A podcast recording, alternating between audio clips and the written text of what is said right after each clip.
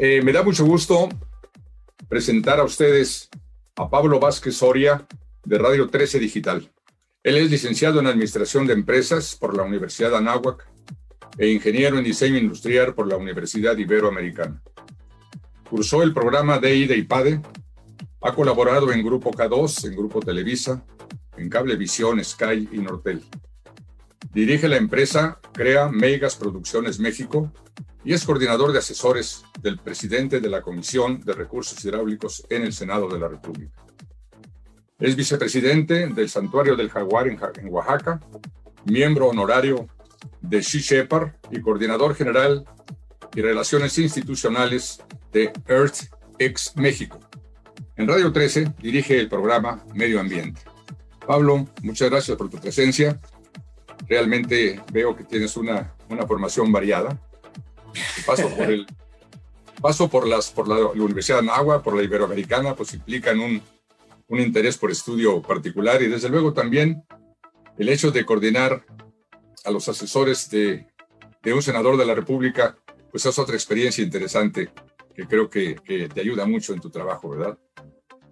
Pues ha sido, ahorita que te escuchaba, Efren, la verdad que es muy, hace mucho que no leo eh, un resumen de mi currículum vitae y, agradezco primero que nada a ti eh, por el tiempo que se tomaron, por el tiempo de considerarme. Todavía me queda la duda de por qué fue, eh, pero lo agradezco con, con muchísima humildad y muchísima empatía.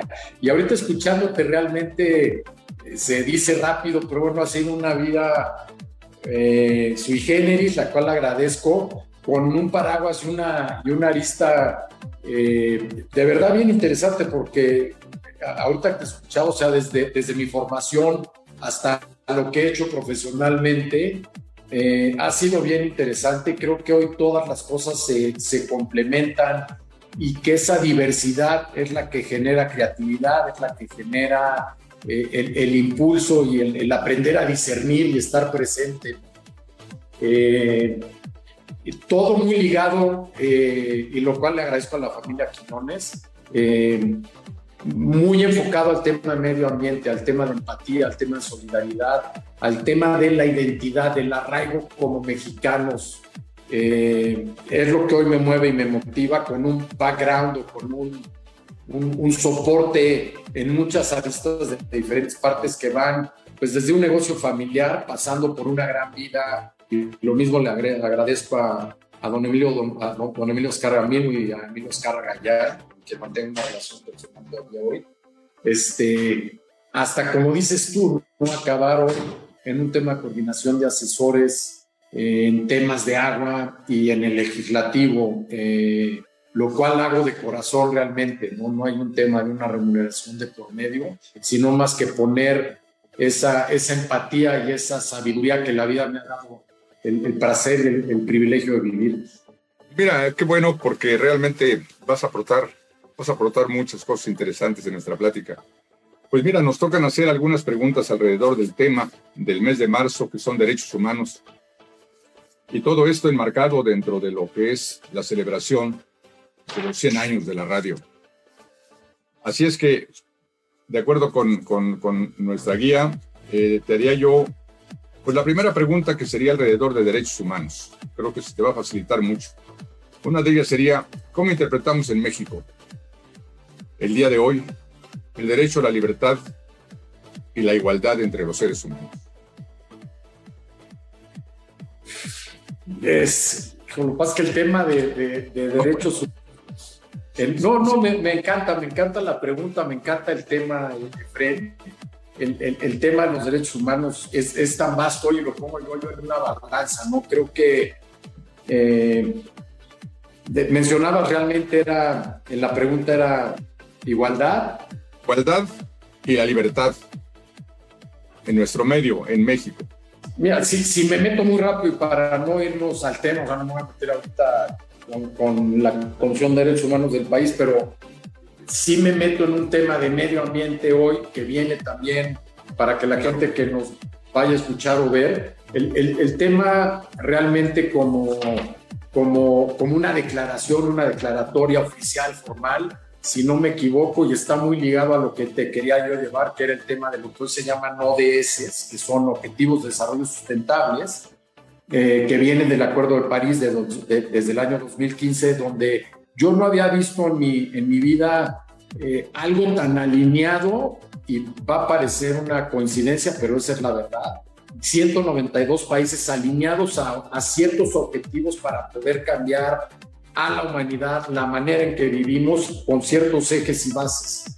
Hoy lo, en inglés se llaman eh, Sustainable Development Goals y es una agenda que nace del Acuerdo de París del 2015, se ratifica en el 2020, obviamente México forma parte de ella, y habla de, de, de los derechos que hoy tenemos como seres humanos en una aldea global que es en la que vivimos, eh, para llegar sin un calentamiento global a una mejor vida al 2030 y al 2050. Los derechos humanos, eh, y perdón si me equivoco, pero bueno, es igual, vienen de un acuerdo, de una declaratoria eh, en París en 1947, 1948, si no me equivoco, y habla de 30 ejes medulares esos, eh, los objetivos de desarrollo sustentables hoy ligados al cambio climático, habla ya solo de 17. Cuando hablamos de libertad y, igualdad, en ambos casos, tanto en, la declaratoria de los, del reconocimiento de, de los derechos humanos en París en 1948, a hoy, 2015, en Objetivos de Desarrollo Sustentables ligado al medio ambiente, los dos incluyen tanto los 30 ejes de 1948 contra los 17 hoy del 2015, hablan de igualdad y hablan de libertad. Obviamente el orden se modifica en ambas partes, pero creo que es una base primordial, ¿no? El, tema eh, de la igualdad de género, que es el ODS 5, el tema que hoy se traspola a lo que acabamos de vivir del, 8M o el tema del feminicismo, en esa igualdad de género, en que no haya más diferencias. Eh, eso misma, esa misma libertad y esa misma igualdad, en 1948 ya se hablaba de ello. Yo creo que sin esa libertad y sin esa igualdad de género, nos divide como sociedad, nos divide como seres humanos. Eh, y, sí creo fielmente en el poder de la mujer, en el empoderamiento de la mujer. No lo voy a llevar al extremo del feminismo, eh, soy totalmente feminista y, y, apoyo lo que hacen y lo que les ha costado, pero creo que es un eje igual que puede ser la alimentación, igual que puede ser el derecho al agua, eh, el fin de la pobreza. O sea, son 17 ejes muy importantes donde, donde de los primordiales son ese tema, ¿no? El tema de libertad, libertad de expresión, libertad de comunicarte, libertad significa respeto, mi libertad termina donde comienza la tuya. O sea, es tan vasto el tema de la libertad eh, que nos hace individuos, ¿no? O sea, sí somos totalmente independientes, somos totalmente diferentes, pero somos estúpidamente repetibles.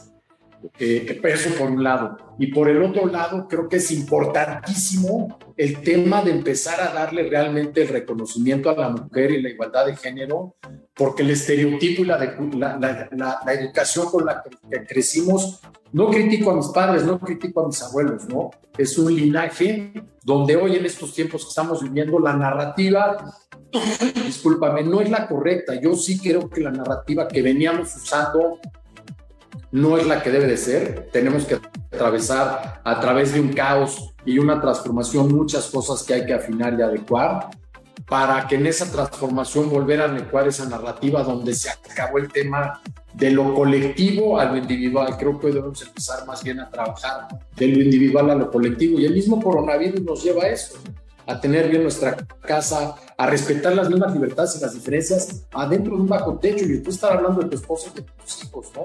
Ahí está la violencia de género, cómo se ha incrementado por el simplemente o el hecho de tener a una pareja viviendo bajo el mismo techo. Mira, Pablo, ah, aprovechando esta, este lapso de pensamiento y sobre todo alrededor del tema que dominas, yo creo que es muy importante que nos des tu punto de vista sobre qué está haciendo México, qué debería hacer México dentro del, del Acuerdo de París en cuanto a, al, al, compromiso que tenemos con, el, con, la, con la supervivencia de este planeta. Mira, me, regreso si quieres, se frena un poquito y lo, los apunté porque obviamente no me aprendí los 30. Eh, en el tema de derechos humanos me fascina.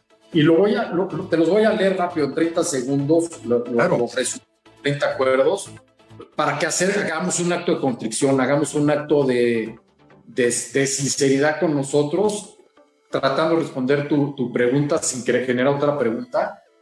¿En dónde estamos en esa parte y cómo te lo ligo a los objetivos de desarrollo eh, sustentables? Pero el Acuerdo de París de 1948 habla de ser libres iguales, que fue tu primera pregunta. ¿no? Sí, así es, efectivamente. Habla de discriminación, hablamos de derecho a la vida, no esclavitud, no tortura, eh, que tus derechos sean válidos en cualquier lugar en donde estés o donde sea, eh, que todos seamos iguales ante la ley, eh, que la ley proteja nuestros derechos, no detenciones injustas, el derecho a tu propio juicio, que seas inocente hasta que no se te compruebe lo contrario, derecho a la intimidad, y eso habla, ligado muy bien a, que, a, intimidad, ellos hablaban de, de, tus propiedades, tu casa, tu coche, tus bienes, eh, libertad de movimiento, eh, derecho a vivir seguro en cualquier país, eh, derecho a la nacionalidad, matrimonio y familia, propiedades, a tener propiedades y posesiones, libertad de pensamiento, libertad de expresión, que nos podamos reunir sin, sin miedo públicamente, la democracia, seguridad social, derechos de los trabajadores, derechos a juzgar, comida y alojamiento, educación, derechos de autor, eh, un mundo justo y libre, responsabilidad y eh, que nadie pueda arrebatarnos nunca nuestros derechos humanos. De eso hablaba la ONU, de eso hablaba este decreto en 1948. Si como mexicanos analizamos esos 30 puntos, que no digo que sean caducos, pero creo que han evolucionado hoy a lo que son los objetivos de desarrollo sustentables, pues creo que estamos cojísimos en muchas partes de los 30 ejes o puntos que acabamos de, mencionar, Efren, y eso frustra, eso cansa.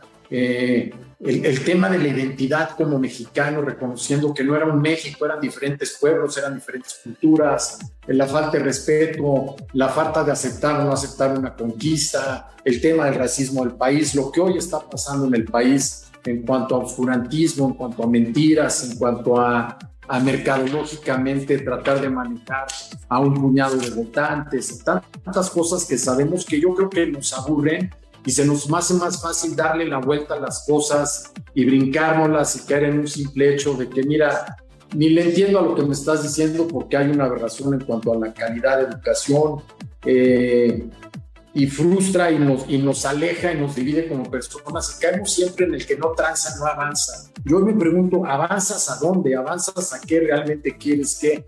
Cuando comparo eso con el tema de los objetivos de desarrollo sustentable, FREN, y, y si me permites, son solamente 17 y los comparamos, atrás de los objetivos de desarrollo sustentable, FREN, hay 11.000 científicos que se han dedicado, se han dedicado a estudiar el calentamiento global y cuáles son las, las narrativas y los temas que hoy deberían de cambiar para ser mejores personas, para ser mejores seres humanos, para utilizar la tecnología, porque los medios juegan un rol importantísimo en esto. Si la gente y los medios no se mueven a, a difundir este tema, pues es más difícil que la gente se entere y se entienda que con una semillita, con un acto tuyo muy sencillo, sumado juntos somos más. Y esos 17 objetivos son el número y están en orden. Ellos, a diferencia de 1948, cuando fue el tema de los derechos humanos, estos 11.000 científicos sí se dedicaron a ordenarlos del 1 al 17 por importancia. Si no pasa el 1, no pasa el 2, si no pasa el 2, no puede pasar el 3 y son muy sencillos. El número uno es erradicación o fin de la pobreza. El número dos es hambre cero. Alguien que no, que no tiene sustento para llevar a su casa, no le puedes hablar de ser una mejor persona, no le puedes hablar del calentamiento global, no puedes hablarle de derechos humanos, porque simplemente no te va a entender. Alguien que tiene hambre tampoco te va a entender. Todos así los fueron ordenando. El tercero es salud y bienestar. El cuarto es educación de calidad. Hoy lo estamos sufriendo con la pandemia. El quinto, el quinto es igualdad de género, que era parte de tu pregunta al principio. Agua limpia y saneamiento para todos. El séptimo, energía asequible y no contaminante, hoy está de moda el tema eh, de la fallida, eh, gracias al juez eh, de reforma energética, un trabajo decente y crecimiento constante económico. el tema, el noveno es industria, innovación infraestructura, que es donde entran las telecomunicaciones. El décimo es reducción de las desigualdades. El onceavo, ciudades y comunidades sostenibles el, dos, eh, treceavo, producción y consumo responsable, el treceavo, perdón, acciones reales por el clima, el catorceavo, vida submarina, el quinceavo, vida y, ecosistemas terrestres, el, el penúltimo, el 16, paz y justicia y instituciones sólidas, y el 17 son alianzas y pactos por el cambio climático. Eh, si comparo uno con el otro, eh, resumimos de 30 a 17, y habla de derechos humanos, ¿no? Somos una aldea global donde tenemos que empezar a pensar de una manera diferente y pongo como caso cercano, no mexicano, voy a darte dos casos, Efren, para que pensemos un poquito en dónde estamos parados. ¿no? Hay fronteras, no hablo de globalización, ni de neoliberalismo, ni de fifís y chairos, ¿no? Hablo de, de lo que pasó en el estado de Texas, un estado 100% petrolero, por tradición, donde el año pasado en promedio es el, estado de la Unión Americana que más energías limpias ha generado, energías verdes. ¿Qué pasó en diciembre? Cambia el clima, bajan las temperaturas a 50, 55 grados bajo cero, se congelan las aspas, se congelan los tubos, revientan y se quedan energía. La energía, el 17% de energía limpia que hoy genera el estado de Texas, no fue suficiente para cubrir al otro 87% y pasaron por la crisis que pasaron. Eso es para mí lo que hoy significan los derechos humanos, a que alguien o una gran comunidad o esa gente que hoy está más consciente, más educada y despertar, cómo nos ayudan a otros, porque nos estamos autosuicidando en esta aldea global. Y el otro caso que fue ayer, eh, eh, nevadas impresionantes en Boulder, Colorado, y en, el norte o al sur de Utah y Colorado, Resulta que hoy los científicos empiezan a ver por qué la nieve está negra y café y lo puede checar la gente que nos escuche. Pues resulta que la nieve que hoy está cayendo en Boulder, Colorado, está infectando los ríos, el agua en Boulder, Colorado, que a lo mejor está a 2.000 kilómetros de aquí, porque trae arena y contaminación desde México y lo están comprobando científicamente. Entonces, ¿cómo le cedemos derechos humanos a nuestros hijos, a nuestros seres queridos y a nosotros mismos cuando no estamos respetando a los demás. Este, y no quiero forzar un tema con el otro, pero para mí es una preocupación bien grande donde me dedico, y eso hago hoy en Radio 13 a través del programa de Medio Ambiente, a qué me cambió a mí, qué me tocó, qué, y qué está cambiando. ¿no? Es, ya no es un sueño, no es un cuento, es una realidad en el que todos nos tenemos que poner las pilas. Eh, y, y, por ahí va un poquito el tenor del Pablo Vázquez que hoy está platicando contigo. Oye, Pablo, este, aprovechando para incorporar nuestra celebración de los 100 años de la radio, ¿cómo crees que podría contribuir la programación de la radio en todo lo que es el beneficio para el medio ambiente en este momento? ¿Qué hacer? Si tú fueras el dueño de la programación de la radio, ¿qué harías? Vengo de telecomunicaciones, Efren. La verdad que mi vida corporativa y profesional se la debo a la familia Azcárraga. Eh, como mencioné, a don Emilio y a Emilio trabajé nueve años con ellos.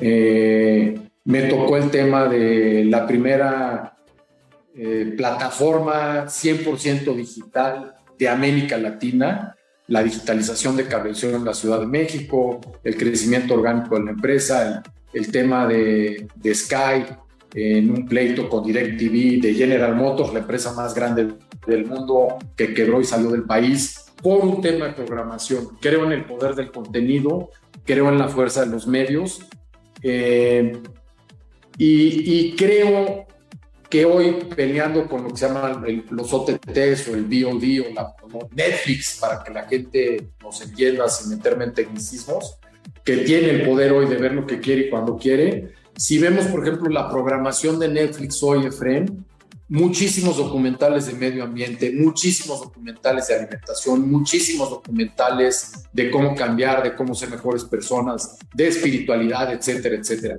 Obviamente, por el otro lado, la gente se cansa, se aburre y se frustra. Entonces, entiendo la importancia de la programación, pero creo que el, tema hoy de Radio Fórmula, de Radio 13, de imagen, del medio que querramos mencionar, eh, debe tener un toque, un, sazón de, de poderle transmitir a la gente que no es tan difícil cambiar, que no es tan difícil entender que sí, sí estamos en un problema, no es el fin, el fin del mundo, pero cuanto más rápido lo hagamos mejor.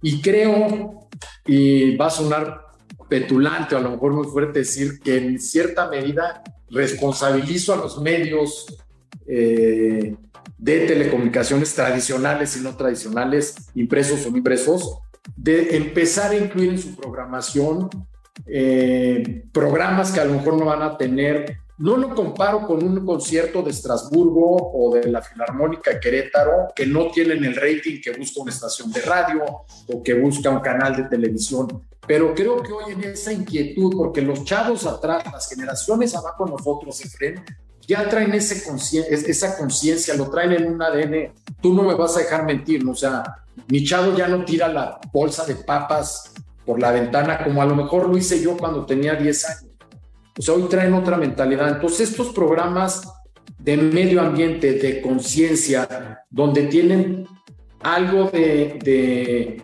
de, un despertar, de qué hacer, qué puedes dejar hacer o no hacer. Vamos a hablar del cambio en tus hábitos alimenticios o el cambio de cosas que no hacen sentido, ¿no? La cantidad de hectáreas de pastura y agua que necesita una vaca para generar un litro de leche contra el valor del litro de leche contra el litro de agua, no voy en contra de Coca-Cola ni voy en contra de nadie, no creo que todos estamos en transición y ahí es donde tenemos que hacer esta gran comunidad consciente y es donde veo a los medios de comunicación siendo más conscientes, creo que falta en México el tomar realmente esa batuta, ese escalafón. Y esto es una realidad, el cambio climático está pasando eh, son derechos que tenemos que tener, el derecho a la educación, el derecho al agua, y es donde creo que hoy los medios deberían darse ese, ese toque a, un tema del medio ambiente, a ayudar a esa gente en la transición y a dejar estos mensajes bien claros. ¿no?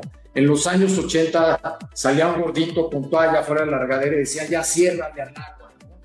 Eh, las leyendas de gobernación, come frutas y verduras. Hoy creo que tenemos que ser mucho más profundos y más atinados a lo que los chavos que necesitan de guía y a generaciones como la tuya y la mía están pasando, donde ya ni quieres formar parte de ello porque o no le entiendes o porque el estereotipo y la ecuación con la que yo crecí no formaba parte de esto. Ahí es donde creo que el tema, si yo pudiera programar algo, pues trataría de, tanto en noticieros como en algunos tipos de programas, empezar a tomar temas tan importantes como son los derechos humanos como son los, los, temas de una aldea global, donde hay una sola casa, no tenemos un planeta B. O sea, si contaminamos el agua, los ríos en México, Efren, 100% de los ríos están contaminados. El eh, Valle de Bravo lo están secando porque toda el agua de la cuenca Lerma Tuxanalda viene a la Ciudad de México y esa agua le echan cloro y es la que te tomas tú y me tomo yo. Ni siquiera nos deberíamos de lavar los dientes con esa agua. Este, es una aberración a la, humanidad y creo que los medios pueden crear esa conciencia. Conozco el poder, poder de los medios, lo he vivido eh, y me encanta eh, el profesionalismo como, como el que se hace, ¿no? Obviamente sí sé que del otro lado muchas veces lo que vende es el Anchorman que lo hicieron la noche o la Rosa de Guadalupe, ¿no? También a todo hay mercados, pero hacer un esfuerzo creo que es importantísimo hoy por la crisis en la que estamos atravesando. Pues mira, es un tema amplísimo, como tú decías desde el principio, pero es un tema fundamental en el que tenemos que incorporarnos todos. Y el poder de la radio efectivamente es, es, es muy superior a lo que realmente hoy lo estamos aprovechando para mejorar el medio ambiente. Tal vez el concepto de familia nos dé un poco de ilustración cuando enfoquemos el asunto a, a, la gente, decirle, oye, mira, no te preocupes tanto, tú que tanto quieres a tus hijos, que tanto quieres a tus nietos, piensa en ellos.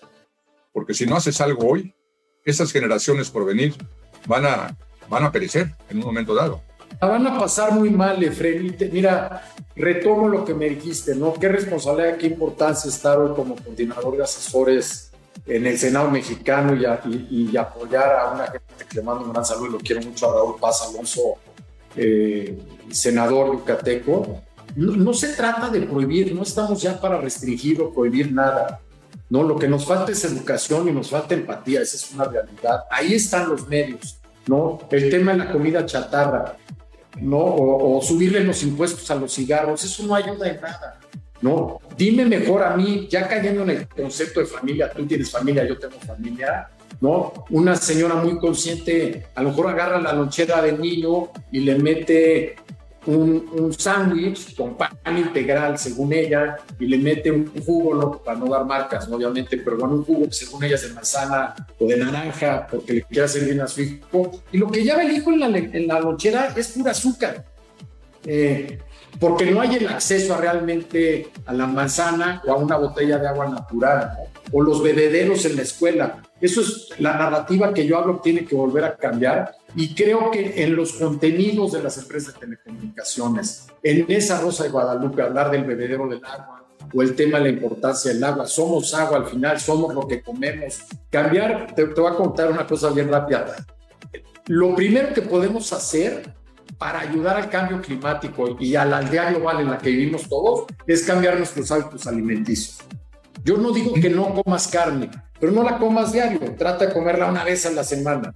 Ahí es donde los medios de comunicación y la programación de los medios de comunicación de gentes conscientes y responsables como tú, Efren, como Jaime Azcárraga, como Gonzalo Azcárraga, como la familia Quiñones están, ¿no? Es, es donde tenemos tantito, tantito, no, no aburre, va a tener rating porque es un tema de vida o muerte, ¿no? Mira, yo no sé si bajen el rating o no, pero creo que nuestra responsabilidad social como medios especialmente concesionados por el Estado, si el Estado no hace lo que le debiera de tocar, porque le toca, pues hagámoslo nosotros, ¿no? yo creo que yo creo que haciendo este tipo de esfuerzos y empezando por pláticas como la que estamos teniendo, querido Pablo. Pues mira, yo te agradezco muchísimo esta, esta, esta ilustración que nos has dado. Creo que empezamos este, este foro de marzo con el pie derecho, con esta entrevista a ti. Y desde luego, pues este, hagamos el compromiso de seguirlo haciendo. Yo te felicito por, tu pasión, por el medio ambiente y por la naturaleza. Y obviamente todo eso dentro del marco de derechos humanos, que es el, el paraguas del mundo, de la casa de todos, que es este mundo en que todavía vivimos. Muchas gracias, Pablo, por, tu presencia. A tus órdenes, muchas gracias. Ándale, gracias, nos, nos despedimos. Fuerte abrazo. Luego.